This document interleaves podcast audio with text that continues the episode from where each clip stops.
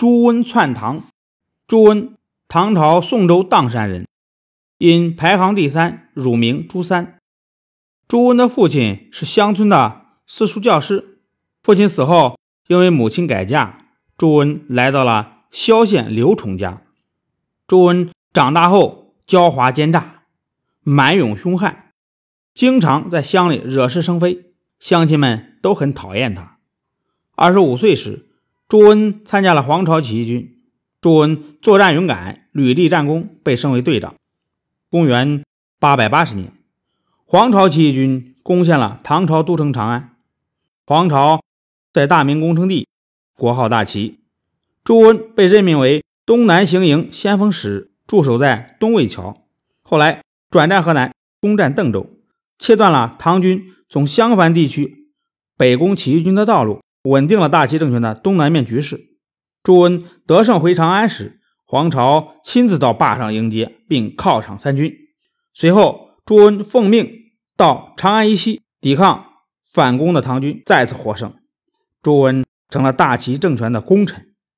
唐僖宗逃到蜀地以后，号召各地将领勤王。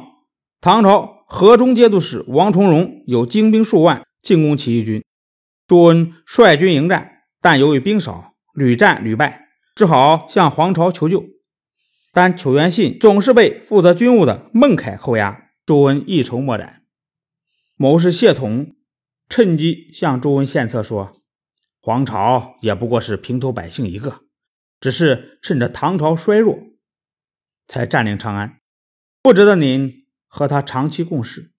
现在唐朝皇帝在蜀，各路秦王兵马又逼近长安，这说明……”唐朝气数未尽啊！将军，您在外苦战，但在朝中却被小人制约，这就是为什么章邯被擒归楚的原因。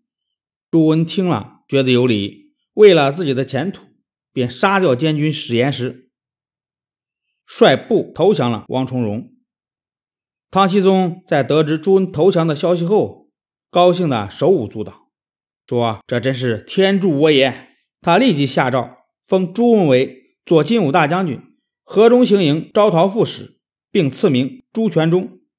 然而，就是这个朱全忠，像原来没有忠于皇朝、忠于大齐一样，也没有忠于唐朝，反而成了唐朝最后灭亡的掘墓人。朱温投降唐朝以后，和各路唐军一起围攻长安，黄巢抵挡不住，只好退出长安，向河南突围。最后。被唐将李可用杀死在山东泰山虎狼谷，他的部将秦宗权率领余部继续进行斗争。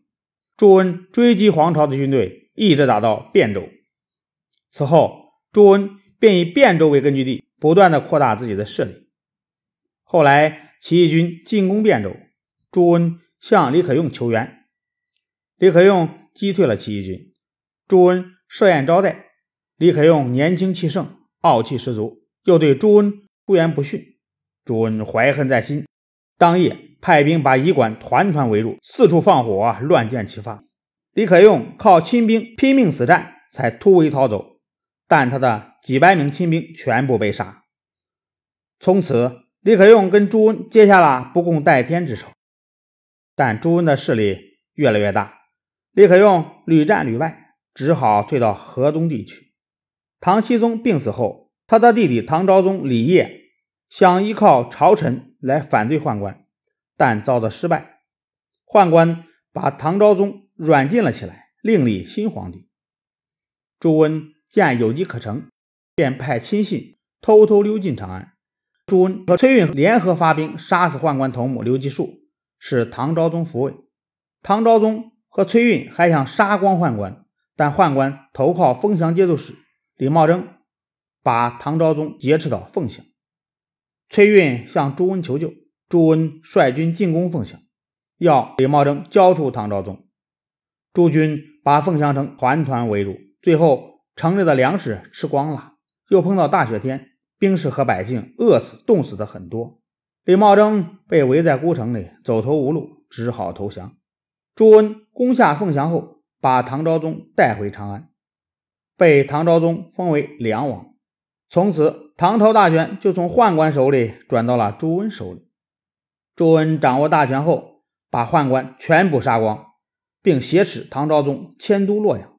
唐昭宗到了洛阳，想密诏各地藩镇前来救他，结果被朱温发现，把他杀死。